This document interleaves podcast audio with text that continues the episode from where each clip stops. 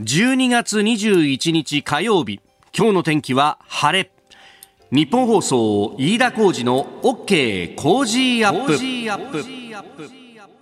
朝6時を過ぎました。おはようございます。ニッポン放送アナウンサーの飯田浩司です。おはようございます。ニッポン放送アナウンサーの新行市佳です。ニッポン放送飯田浩司の OK Cozy Up。この後8時まで生放送です。あと10日で今年が終わると。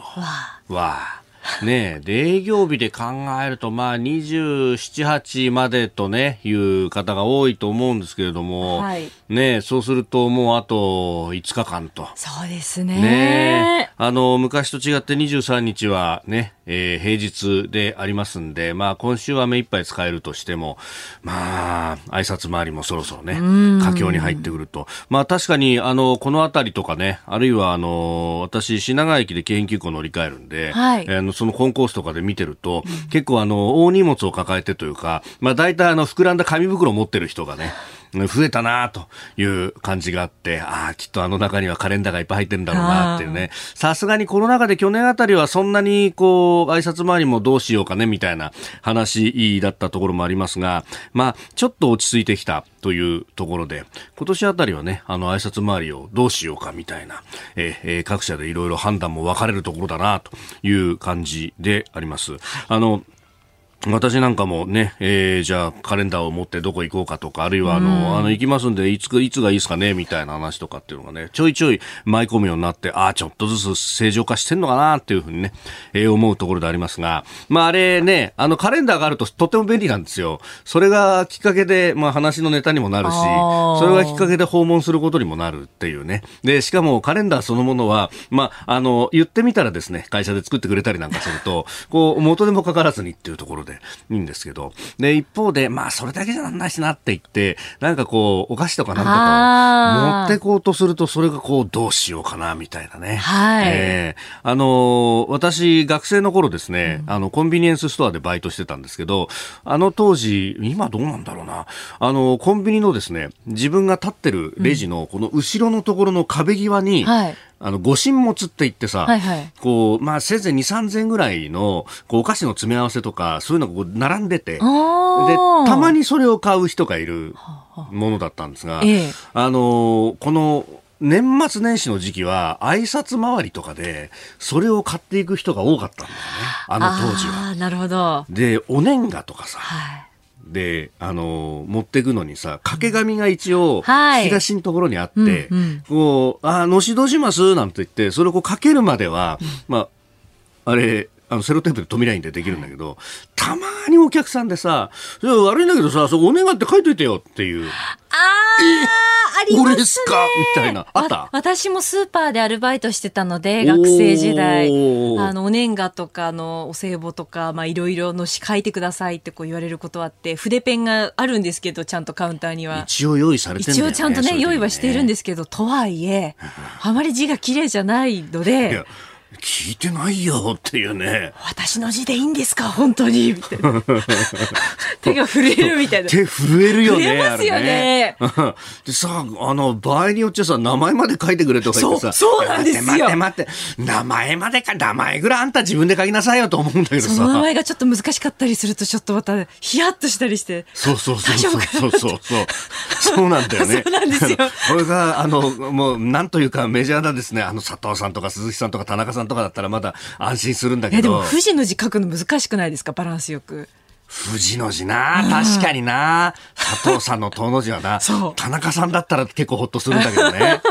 確かにね、え。ーそうなんだよ、うん、その辺がさ、はい、思い出されるなというね。あとやっぱりこの時期はクリスマスもそうですし、そういう、うん、まあお歳暮だったりお年賀だったりの放送するっていうのもあって。あれさ、はい、俺できないんだよ。あ、できませんか？だってコンビニのはさ、もう置いてあるから、あと上に鍵紙かけるだけで OK なんだけど、あれをさ、やってくれる人はさ、見ててすごいなと思うね。スーパーはやるので、あれやるんだ。私のいたところはあったので、だから練習してましたよ、家でも。あ、マジで？二つぐらいその放送の仕方を教わるんですよね。で、あの、キャラメル放送っていう放送の仕方と、あと完全放送って言ったという。完全放送っていうのはあの、百貨店とかでよくその、なんていうのラッピングのあの斜めに置いて。斜めに置くやつあれ。パタンパタンパタンパタンってこう。あれさ、斜めに置いてよくやるよなっていう。しかもさ、耳みたいのがさ、ピヨって出るのさ。そうそうそうなんですよ。あれさ、うまいことあれが収まるようになってんだなっていうのさ。あれがね。これさ、あれ一回掛け紙を外して、もう一回やると絶対収まんないんだよ。そうなんですよ。で、その二つを一応マスターしたんですけど、その完全放送が本当に私苦手で、パタンパタンパタンってやっていったら、ちょんって余るのが、あれ余るよね。余るんですけど、ね、そんなに余りますかってぐらい余っちゃったりとか、なんかさ、あれ？みたいな。三角形の耳が余って、これ一体どこにしまったらいいんだろうな、みたいな。そうそうそうあの、本とかのね、ええ、外の放送とかも、そうなんだけどさ、ああいうのは本当職人技だし、日本人っていうのはこういうの得意なんだなっていうね。本当ですよね。いや確かにそう思うとですね、えー、お歳暮をもらっても掛け紙一つ大事にしなきゃなんないなそうですね。丁寧に剥がしていきたいですよねやっぱり、えー、本当に皆さんどうもありがとうございます。何の話したんだね。この後8時前生放送で OK 工事アップあなたの声を届けます、リスナーズオピニオン。えー、この OK 工事アップは、リスナーのあなた、コメンテーター、私、田新業アナウンサー、番組スタッフ、みんなで作り上げるニュース番組です。ぜひ、メールやツイッターでご参加ください。今朝のコメンテーターは、ジャーナリスト、長谷川幸宏さん、6時半過ぎのご登場です。えー、まず、日曜日に行われた香港の立法会選挙の結果について、えー、G7 の外相も声明を出しております。それからワクチン接種証明アプリ運用スタート、そしておはようニュースネットワークのゾーンでは補正予算成立。さらに中国人民銀行が1年8ヶ月ぶりに利下げを行ったというニュース、そして7時半ごろのニュースキーワードのゾーンでは、女子テニスホウ・スイ選手が性的暴行の告発を否定したというシンガポールの新聞の報道について、そしてスクープアップのゾーンでは、特集視覚障害者の現状と未来に向けた取り組み、え、今日は視覚障害者向けの歩行ナビゲーションシステム、あしらせについて取り上げてまいります。ここが気になるのコーナーです。スタジオ長官各紙入ってまいりました。まあ今日はバラバラというところですが、後ほど取り扱うニュースでは読売一面過去最大補正予算成立。それから、えー、産経新聞北京の死者候補選別という香港の議会選挙についての話。あの、これは、えー、香港でね、ずっと地道に取材を続けてらっしゃる藤本金也さんという方が、まあ、かなり香港改造という特集でもこう書いております。かなりね、えー、白紙に迫ったというか、えー、読み応えのある記事ですので、ぜひお読みいただければと思います。えー、毎日新聞は、あ大阪の医院放火事件について、えー、容疑者宅に京アニの記事というニュースそれから朝日新聞は過労死ライン未満でも労災という、えー、残業時間に加えて深夜勤なども考慮して認定するというですね、えー、話、まあ、労働基準監督署も新たな基準を受けて判断を見直すということが出てきております。で気になる記事なんですけれどもまずですね朝日の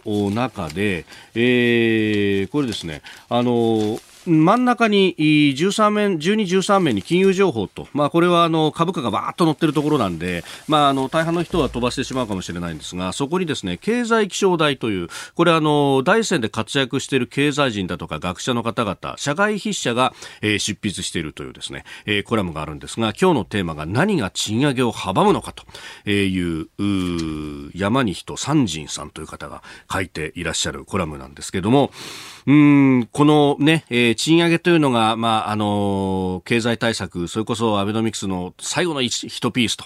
えー、なかなかここがうまくいかなくって、で、えー、物価が上がらず、賃金も上がらず、経済が回らずという、まあ、道半ばで終わってしまったということが、まあ、いろんなね、指揮者の方が指摘しますけれども、で、えー、このコラムの中では、えー、結局そこのところというのは、えー、まあ、いろ、もうずっととこの賃金の上昇の必要性っていうのは言われ続けてきたと。で、賃金上げるべきだと、人を育てるべきなんじゃないかということは言われてたんだけれども、なぜ動かなかったか。えー、で、結局、まあね、あの、そういうことがこう上がってくるとですね、えまあ、あの、岸田さんもやってますけれども、えー、例えば法人税を下げるというようなことで、えー、賃金を上げようとしても、えー、結局、あの、生産性の上昇なしに継続的な賃上げは難しいじゃないかとか、えー、賃金は個々の企業が決めるべきで政府が決めるべきじゃないみたいなね、話が出てきますが、えー、これをですね、このコラムの中では、このような声の根底には、賃金をコストとしてしか捉えてこなかったことがあると。えー、だから企業は賃金抑制で収益を確保しようとすると。で、実際90年末以来、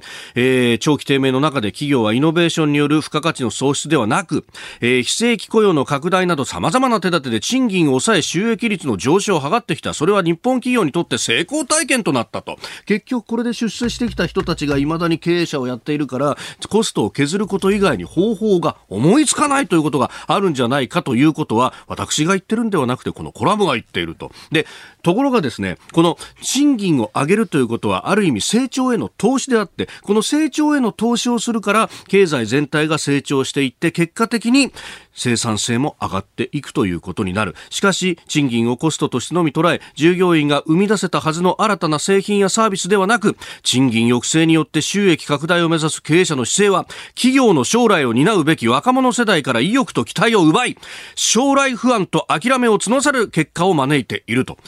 よくですね、社会保障が充実してないからとか、年金の先行きが不安だから、若者の皆さんは、あの、お金を使いたがらないんですとか、なんとかとか言うんですが、それは原資がなかったら使う金もありませんわ、という話であって、そしてですね、今日すごくそれに対して響き合う記事があって、えー、個人の貯蓄というものはものすごく増えているんだというね、えー、記事が出ているんですけれども、えー、これですね、えー、くしくもですね、朝日の2面なんですよ。膨らむ個人マネー偏る日本というふうに書いてあって、家計資産2000兆円目前なんていうふうに書いてあるんですが、一方で、えー、60代以上が6割保有、氷河期40代ゼロ最多っていうですね、ここの変調とかも、あれ、賃金が上がってる時代に働いてた人と、賃金が上がらない今現役の人たちで、随分と違いがありますよね、というね、えー、話にもつながってくる。日本はなぜ成長しないのかというところはいろんな議論がありますけれども、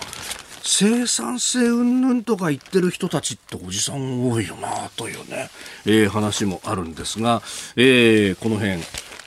一緒に考えていければと思います。ここが気になるプラス。この時間からコメンテーターの方々ご登場です。今朝はジャーナリスト、長谷川幸宏さんです。おはようございます。おはようございます。よろしくお願いします。さあ、この時間は日曜日に行われた香港の立法会選挙の結果、えー、親中派一色ということになりました。まあ、立候補すらね、えー、親中派じゃなければ認められないというようなもので、これを選挙と呼んでいいのかと。まあ、うん。はい、今朝の産経新聞によれば、はい、非親中派は、定数90人のうちの、まあ、1人。1人。まあ、この1人が、まあ、あまあ、なんていうかな、まあ、うん。気持ちだけっていうか、まあ、形だけ一人当選させたっていうことだけど、まあ来るべくものが来たなと。で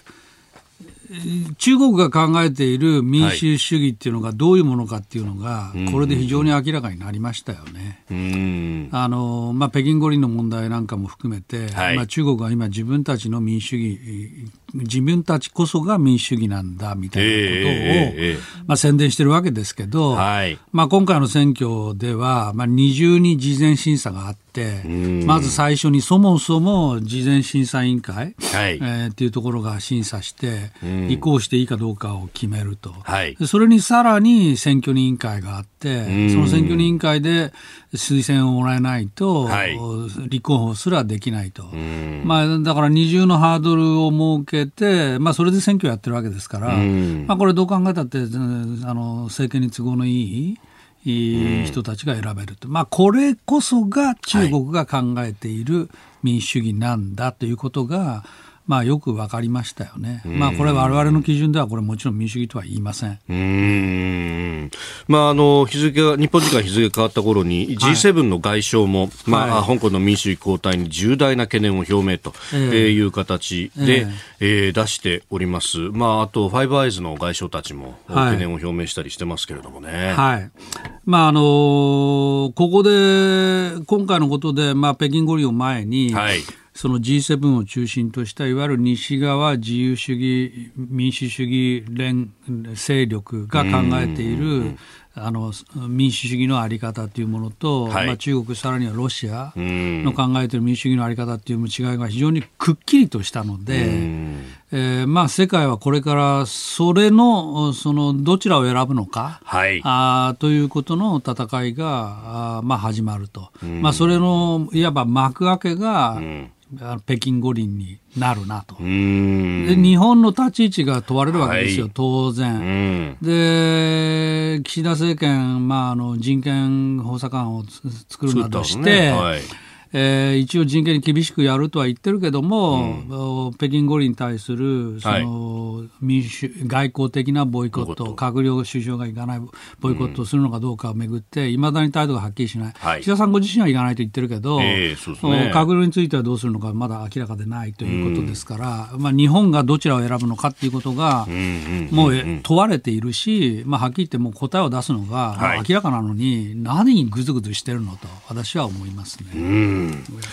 えーまあねあのー、それこそ人権についての国会決議等も取り沙汰されております。国会について後ほど、はい、あの補正予算のところでもお話しいただければと思います。はい。はいえー、メール、ツイッター様々いただいておりますが、なんかあの、大会でぬいぐるみの投げ込みに関してはフィギュアスケート、はい、あの禁止になっているところもあるんですね。えー、あのあまりにもたくさんだというようなことのようですけれどもね、まあまあオリンピックはどうなるのかはよくわからないですけれどもね。えー、それから、えー、ラジオネームスキー2級の大工さんからいただきました、えー、埼玉、南埼玉郡の宮代町ですね。えー、長谷川さん、はい、昨シーズン、えー、スキーはコロナ禍の影響であまり楽しめませんでしたよね。はい、今シーズンのスキーどうでしょうか、えー、一日でも早く安心してスキー楽しめるようになるといいですね。私は今週末に菅平へスキークラブの初滑りに行く予定です。長谷川さんに会えるかもしれませんね。素晴らしいね。菅平ですか。私は菅平といえば。明けのね、えっと、5日の夜から菅平行きますよ。あ、そうなんですか ?10 日まで。あら、あ結構、結構長くいますね。最初6、7は、あの、研修会っていうのがあってね。なるほど。私一応指導員なんで指導員ですよね。そうですよ。いや、このメールが来た時にね、まさにその話になって、いや、そうだ、長谷川さんの僕夕方のね、ザ・ボイスの時に長谷川さんとも一緒にやってましたけど、あの時にライセンス取るってすっげえ頑張ってたよね、っていうね。あ、その時まさに。そう、一回、一回落ちたんだよ。そうなんですか？またね、その時の長谷川さんがもうね、あ、聞かないでくれ、そのことは。でも、ちゃんとリベンジしましたもんね。そうそうそう。だからさっきの木平さん頑張ってほしいわけ。ああ、そう落ちた時に進化が出るのよ。ああ、本当に。そこで諦めちゃうか、はい、もう一遍再チャレするか。一つ挫折があった時にと。はい。はい、ああ、そうなんですよね。これ、スキーに、ラジオネームスキー2級の大工さん、そう、スキー2級もうぜひね、指導員まで頑張ってくださいよ。ああ、2級まで行けばとは。いや、私も2級から始めたんだから。そうか。10年かかりますけど。すごい。はい。くれぐれも怪我しないように。はいはい。えー、後ほど今日もよろしくお願いします。ありがとうございます。お聞きの配信プログラムは日本放送飯田浩司の OK コージーアップの再編集版です。ポッドキャスト YouTube でお聞きの皆さん、通勤や移動中に最新ニュースを押さえておきたい方、放送内容を少しでも早くお聞きになりたい方、スマホやパソコンからラジコのタイムフリー機能でお聞きいただくと放送中であれば追っかけ再生も可能ですし放送後でも好きな時間に番組のコンテンツを自分で選んでお聞きいただけます。ポッドキャスト YouTube に盛り込まれていないコンテンツや最新ニュースと気象情報スポーツの結果やエンタメ情報リーダーアナウンサーとコメンテーターとのフリートークさらに医師が週替わりで登場健康や病気の治療法を伺う早起きドクター。さらに肌道子さんの「いってらっしゃい」黒木ひとみさんの対談コーナー「朝ナビ」など盛りだくさんです。ぜひ日本放送のエリア内でお聞きの皆さんラジコラジコのタイムフリーでチェックしてください。改めましておはようございます。日本放送アナウンサーの飯田浩二です。おはようございます。日本放送アナウンサーの新業一華です。あなたと一緒にニュースを考える飯田浩二の OK 工事アップ。次第もコメンテーターの方々とニュースを掘り下げてまいります、えー、今朝はジャーナリスト長谷川幸宏さんです。改めましておはようございます。おはようございます。よろしくお願いします。よろしくお願いします。長谷川さんには番組エンディングまでお付き合いいただきます。では次第最初に取り上げるニュースはこちらですワクチン接種証明アプリの運用スタート。政府は昨日新型コロナウイルスワクチンのデジタル接種証明書を取得するためのスマートフォン用アプリの運用を開始しました。利用すれば国内外の飲食店の入店や入国手続きの際に接種を簡単に証明できます。方法はデジタル庁の新型コロナワクチン接種証明書アプリをスマホにダウンロードしてマイナンバーカードを読み込むと、えそうすると接種したワクチンの種類接種日などが画面に表示されると。あのもともとこのね、えー、VRS というところのデータを、まあ、マイナンバーを使って呼び込む形になるというね。うん、ね。うんまあデジタル帳版っていうことですけども、はい、もうとにかくこの故障がないことを祈るよね、トラブルがない政府のやるこの手のアプリってさ、はい、まあトラブル続きじゃないですか、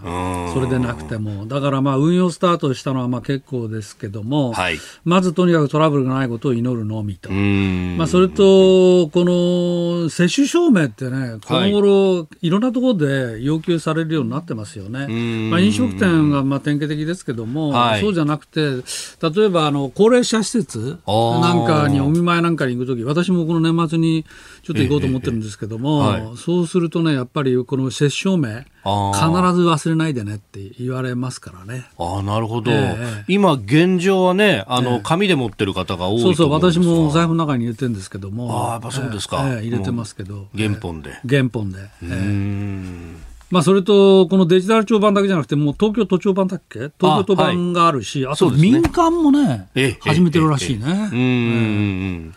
ちょっといろんなところでね。出てきてる。まあ、だから、あと、まあ、海外はまだ制限かかってますけども、はい、これから海外、えー、それでも行くっていう人は、これも絶対必要なんで、うん、えー、まあ、あの、機能することをとにかく、うん、えー祈るのと、はい、それとやっぱり原本もね、ええ、英訳して持ってった方がいいと思うな、私は。何があるかわからないし。そうですよね。えー、まあそういう時に、じゃあちゃんとした何かね、スタンプが押してあるものであるとかっていうような、オフィシャルなものが出るかどうか。えー、まあ一応ね、あの、各自治体で出しているということですね。自治体で申請すれば出るんじゃないですか。うん。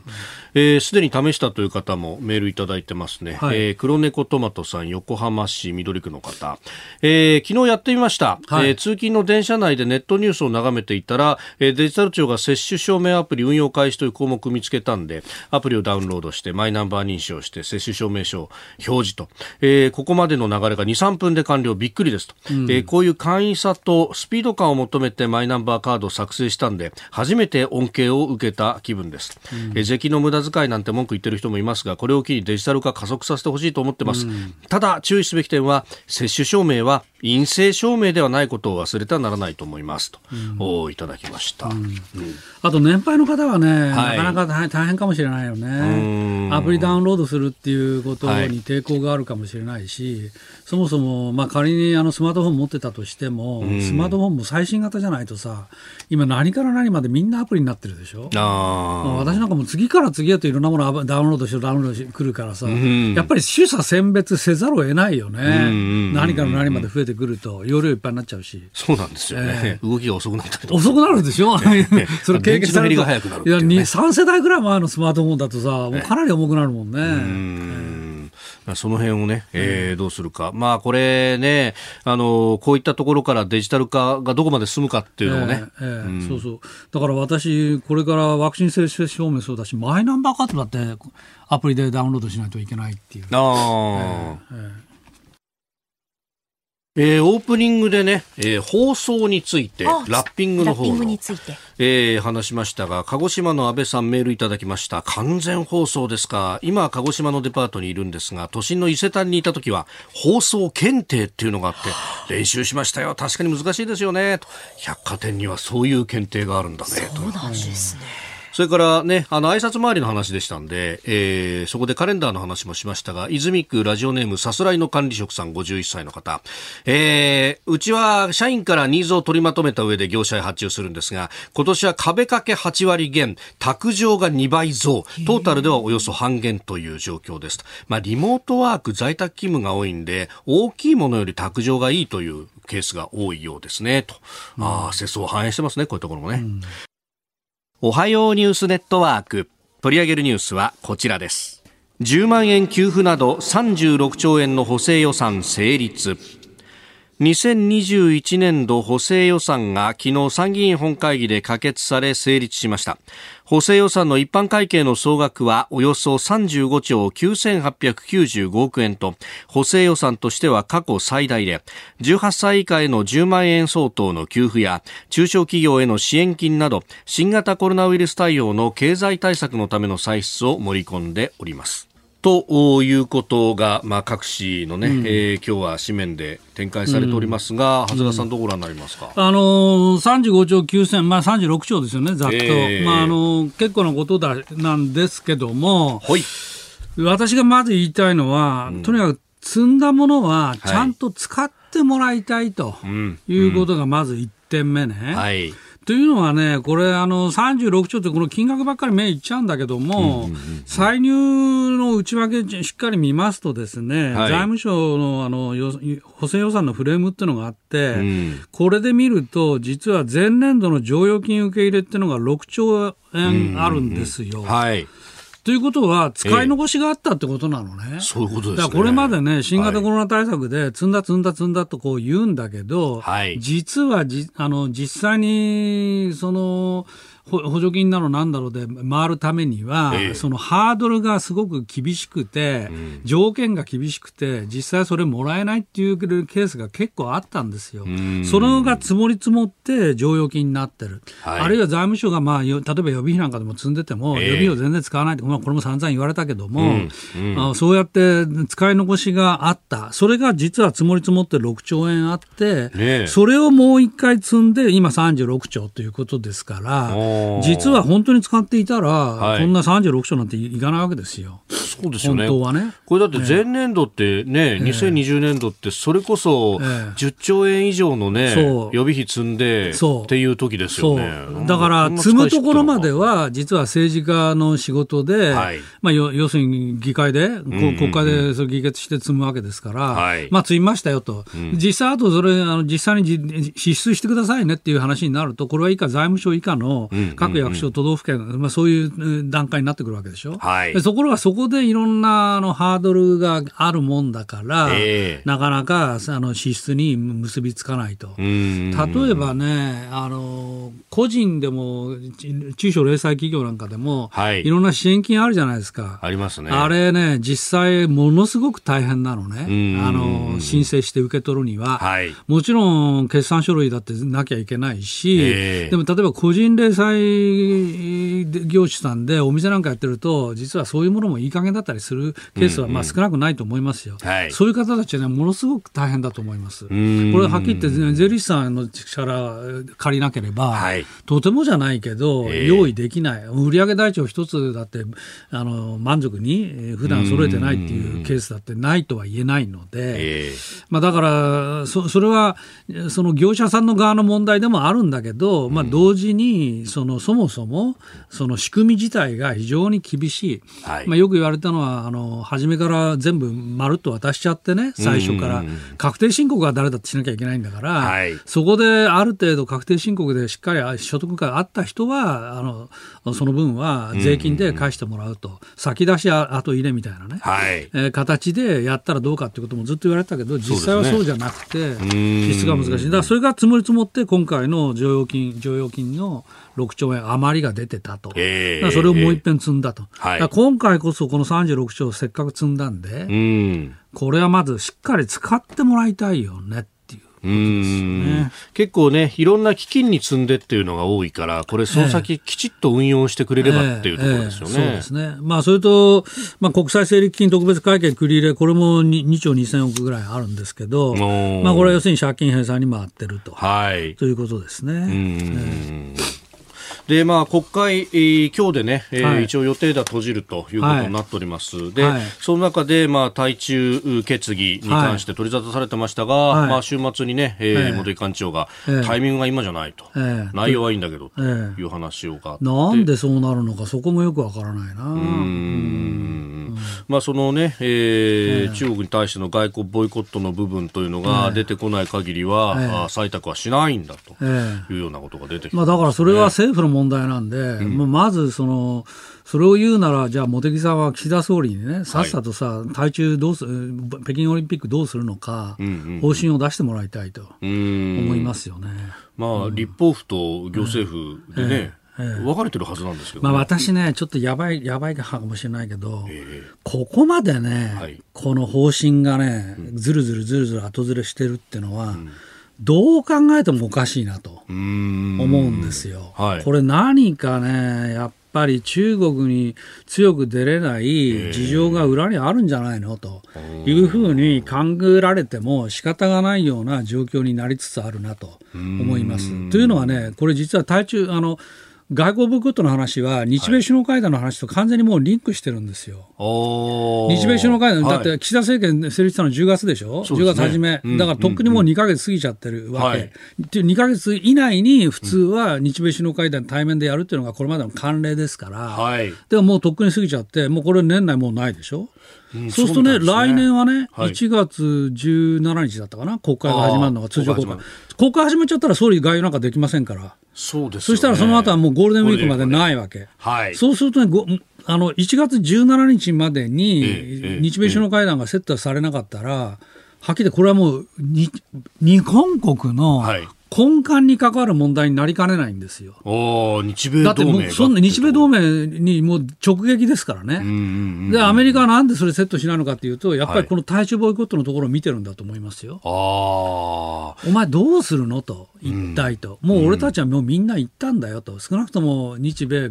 要するに、ファイブアイズの国は。ファイブアイズの国はもう全部行った。はい、で、あと日本。どうするの？いま、うん、だに言わない。おかしいよねと。うん、アメリカはそれは非常に不審がってると思うし、それその姿勢がはっきり出ない限り、日米首脳会談はセットされない。はいなるほど。えー、っていう関係にもなりつつありますよね。確かに一番最初、せあの岸田政権がスタートした時は、え。ー、まあ、すぐ選挙があるから、訪米無理だと、えー、ただ選挙終わったら訪米するんじゃないかと、えー、もうねえー、この臨時国会の前にと言われたのが、まあ、普通は11月でしょう、うん、どんなに。で、これが臨時国会の後にっていうふうになって、うん、でそれすら流れて、今、1月みたいな話になってますけど、1月だってさ、どうなの、こんな調子だったら、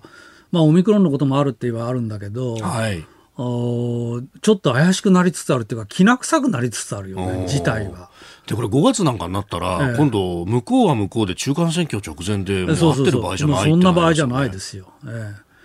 だから、1月の年明け早々ぐらいにセットできるのかできないかだけど、はいもうその締め切りがもう目前に迫ってる。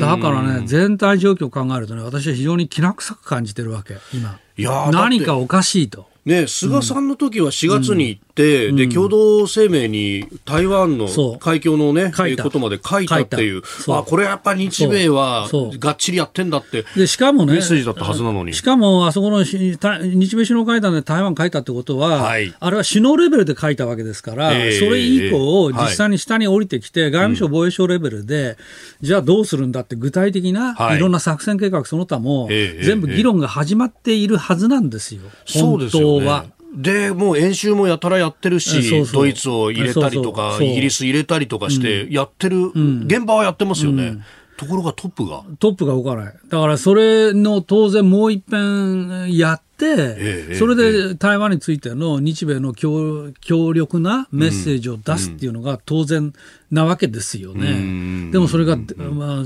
会談自体がまだセットされないっていうことは、もうほとんど私なんかの感じからするともう異常事態で、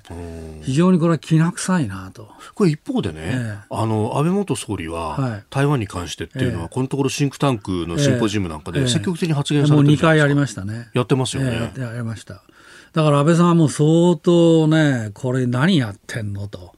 思ってると思いますよ。うん。いやでもこれ日米安保が揺らぐってことになると地域全体の問題もちろんもちろん。もう大変なことですよ、それは。もう考えられない状況になりますよ。だから、それくらい今切羽詰まっているのに、もう国会が閉じる、うんうん、何やってんのかなと、もう私は非常にいぶかしく思ってるんだよね。でまあ、中国、足元どうかというところで利下げになるとい。うことが出てきました、ちょっとあまり時間はないんですが、これ、相当経済は厳しいですまあ厳しいですね。まあ例のその不動産問題があって、だって GDP の大体3割近くぐらいは不動産業界ですから。中国。はこれまでなんとかやってきたら不動産なんだけど、はい、まあそれがまあこれだけ、今回まあ利下げですけど、この1回じゃもう済まないんじゃないのと。うん、もう来年春にももう1回直ちに追加利下げするんじゃないかっていうことすら、もうマーケットでは言われ始めてますね。なるほど。えー、中国は相当厳しい。うん、えー目の不自由な方が安心して街を歩けるように音の出る信号機を設置するための募金をお願いするチャリティーキャンペーン、ラジオチャリティミュージックソン。今度の金曜日24日正午から翌日25日土曜日正午まで、心のバトン、マイハート、ヨアハートをキャッチフレーズに、特別番組を24時間生放送でお送りします。メインパーソナリティはストーンズの皆さんです。今年も銀行振込をはじめ様々な形で募金をお受けしております。有楽町丸い7階には愛の泉を設置しており、過去のミュージックソンのポスターや音の出る信号機の展示を行うとともに募金をお受けしております。詳しくは日本放送の特設ホームページをご覧ください。皆様の温かいご協力、よろしくお願いいたします。続いて、教えてニュースキーワードです。女子テニス、彭帥選手が性的暴行の告発を否定。中国の前副首相に性的関係を強要されたと告白した後、安否が心配されている中国の女子テニス選手、彭帥さんが、性的暴行を告発した事実を否定しました。シンガポールの中国語誌、連合双方が公開した動画の中で、彭帥さんは、私は誰かに性的暴行を受けたと言ったことも書いたこともないと述べ、SNS に投稿した文章についてはプライベートな問題で人々が誤解しただけと話しました。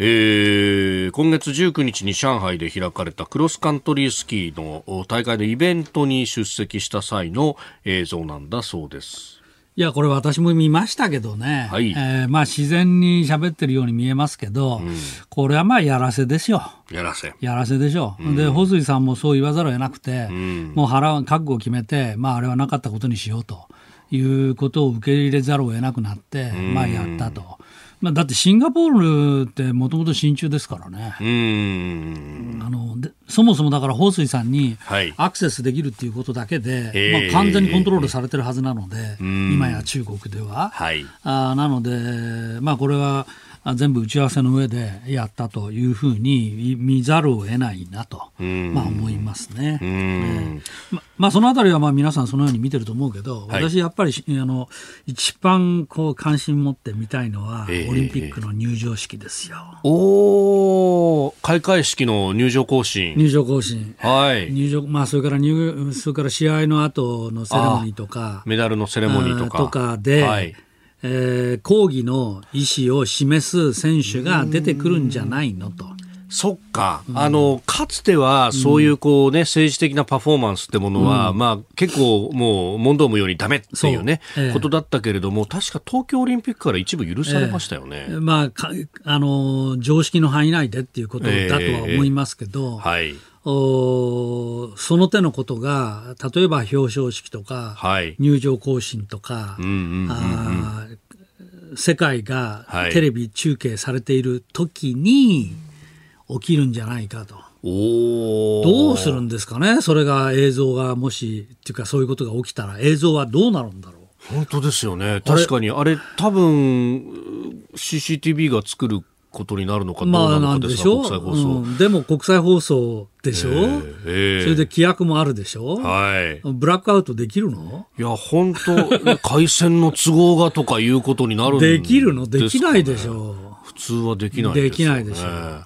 ね逆に言うとアピールする側から言ったら、はい、これはね、ものすごいインパクトですよね。そうですよね、うん、まあね、例えばその香港のデモだとかの映像とかっていうのが、えー、あのね、各国の国際放送で流れて、えー、まあそれが中国国内でも放送されてますが、えー、そういう時はバツッとこう切れて、真っ黒なになる、ね、つい最近もなんか NHK の国際放送が、あれは国内でなのかな、はい、あのブラックアウトになった時がありましたよね。あありましたね。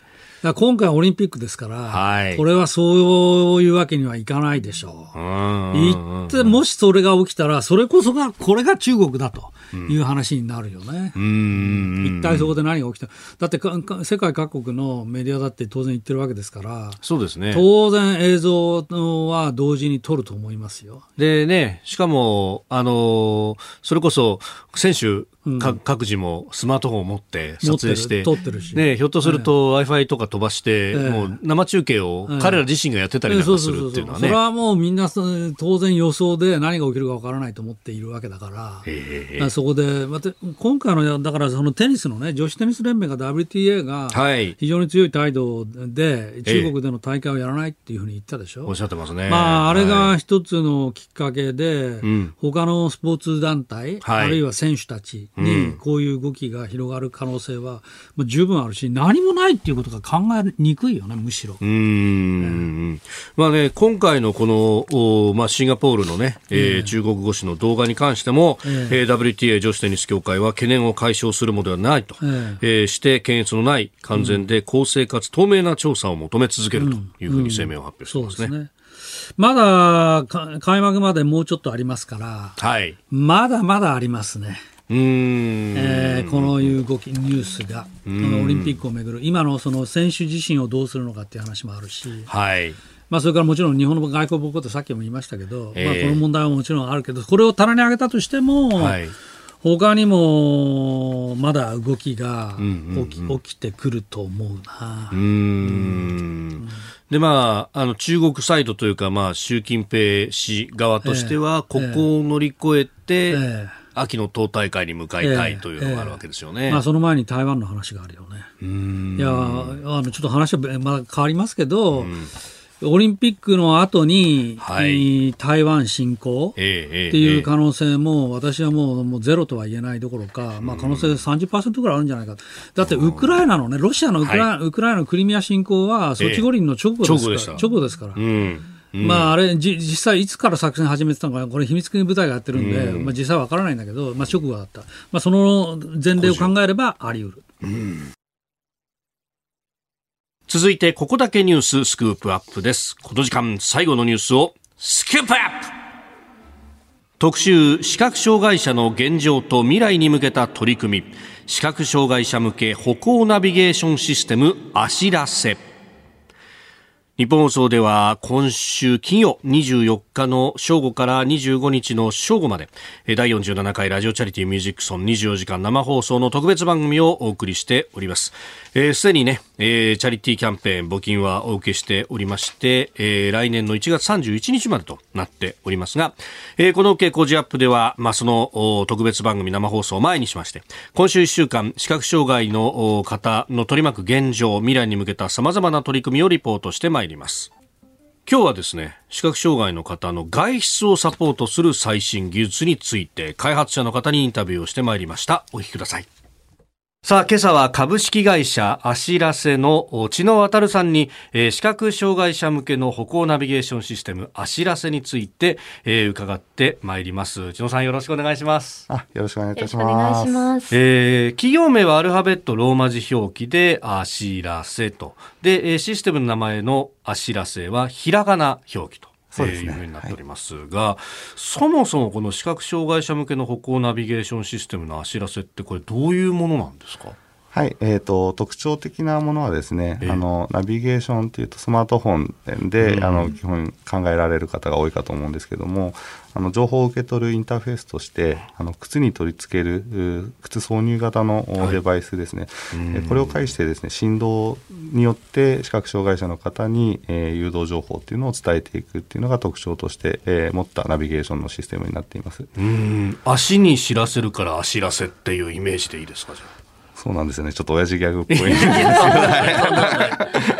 い。わかりやすいのはいいことですよ、本当。はい。で、これ、その知らせ方として、靴の中にデバイスをこうつけるというか、仕込むというか、そういう形になってると。あの足の甲と側面かかとのところに振動するように細いものがあの靴の内側に沿うように入っているのが右足左足両方ですね。で計6箇所振動するような形になっていてそれを動かすためのスマートフォンと通信するものが足の甲のところこれだけ外に出てるんですけどそれが Bluetooth と接続するようになっています。実際つけてどう？実際つけてみるとあのブッブって結構振動がするんですけど、うん、この振動が強いので結構分かりやすいんですよね。これってこうどういう仕組みでこう振動してその行きたい目的地まで案内してくれるんですか？ナビゲーションの情報は直感的に伝えたいっていう思いがあります。でそれを、えー、まあ、どこだったら一番直感的に使えるのかとか使いやすく使えるのかっていうので今は足に可能性があると思ってるんですけどでその一つの取り組みとしてこの神経の足の構造ですね。それをちょっといろいろ見ていって、はいでそれが足の甲とか側面とかそういったところに振動を与えると直感的に切り分けてどこが振動してるか理解できるっていうのがまずあったりしますと。でそれでこうパターンをいくつか作っているんですね。はい、で振動のあここの部分が振動してるからこういう情報なんだとかあとはテンポっていうものを、まあ、振動させる部位と一緒に連続で振動させたりとか、あのちょっと間隔を空けて振動させたりとかっていうので組み合わせることで誘導情報を作っていますと。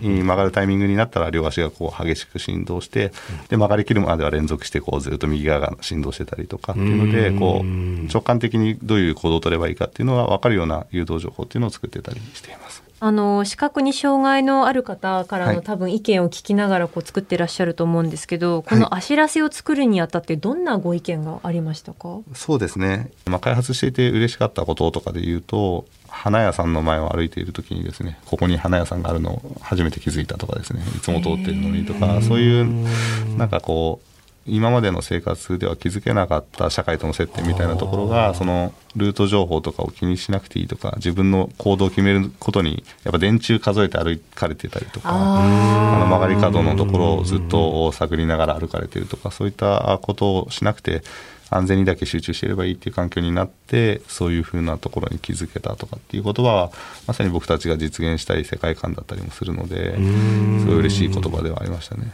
本当請願者が思うよりも外を歩くっていうのはものすごいリスクを背負いながら皆さんやってらっしゃると。そ、ね,、れだけ神経集中してるから周りに何が歩くとかって何度も歩いてても気づかないってことがあるんですよね。そうもうまさにその通りですね。もう本当に一生懸命歩かないと歩けない、うん、特に新しい道とか、うん、まあ、慣れた道でも迷ってしまうとかっていうのもあるので、まあ、そういったところに少しでもなんかこう、うん、いい意味で余裕っていうんですかね。持て持たせられれば僕らとしては嬉しいなと思って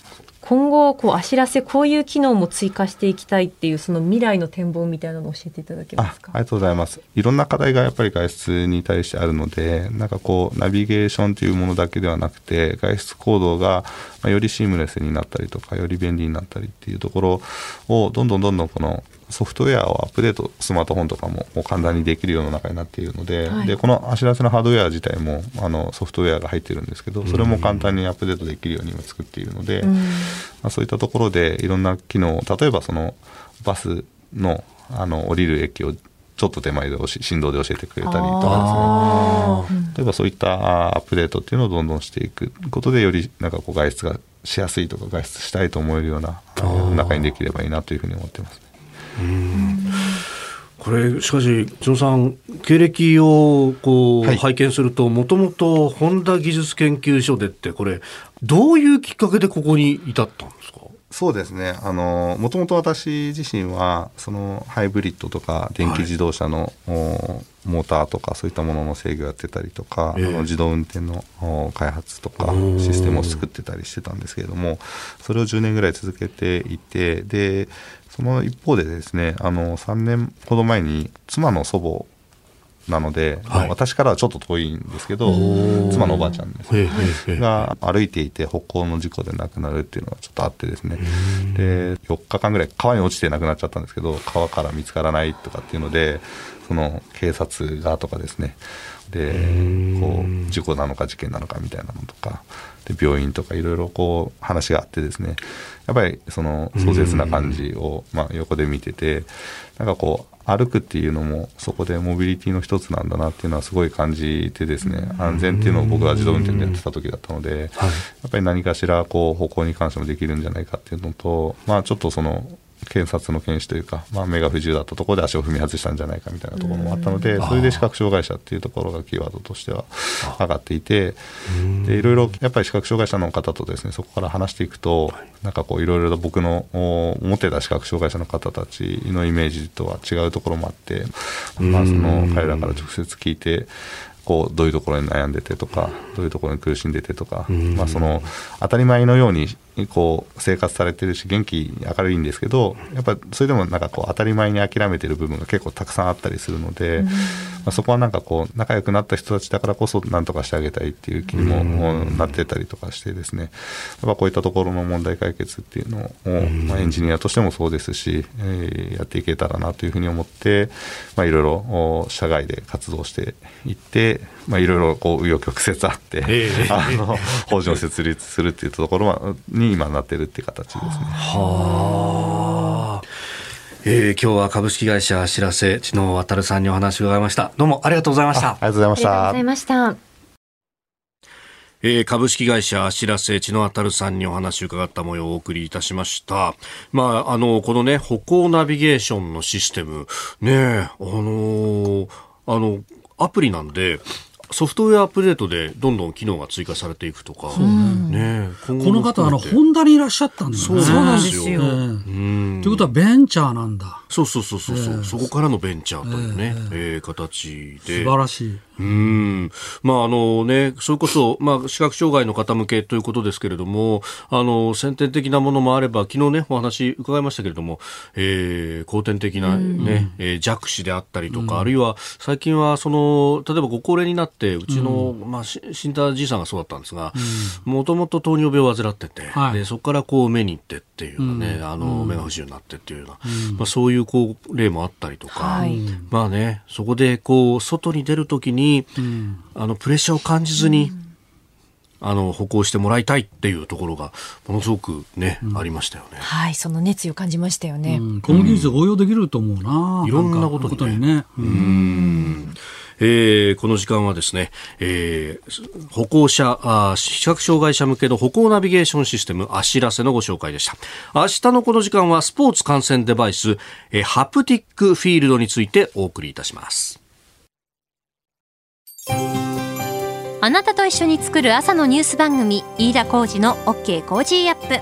日本放送の放送エリア外でお聞きのあなたそして海外でお聞きのあなた今朝もポッドキャスト YouTube でご愛聴いただきましてありがとうございました。飯田浩二の OK コージーアップ東京有楽町の日本放送で月曜日から金曜日朝6時から8時まで生放送でお送りしています。番組ホームページでは登場いただくコメンテーターのラインナップや放送内容の原稿化された記事など情報盛りだくさんです。また公式ツイッターでは平日は毎日最新情報を配信中。ぜひこちらもチェックしてください。そしてもう一つ飯田浩二アナウンサーの「夕刊富士」で毎週火曜日に連載中の飯田浩二の「そこまで言うか」こちらもぜひご覧になってみてください。12月は忙しい季節。ぜひニュースチェックは AM、FM、ラジコはもちろん日本放送のポッドキャスト YouTube でチェックしてください。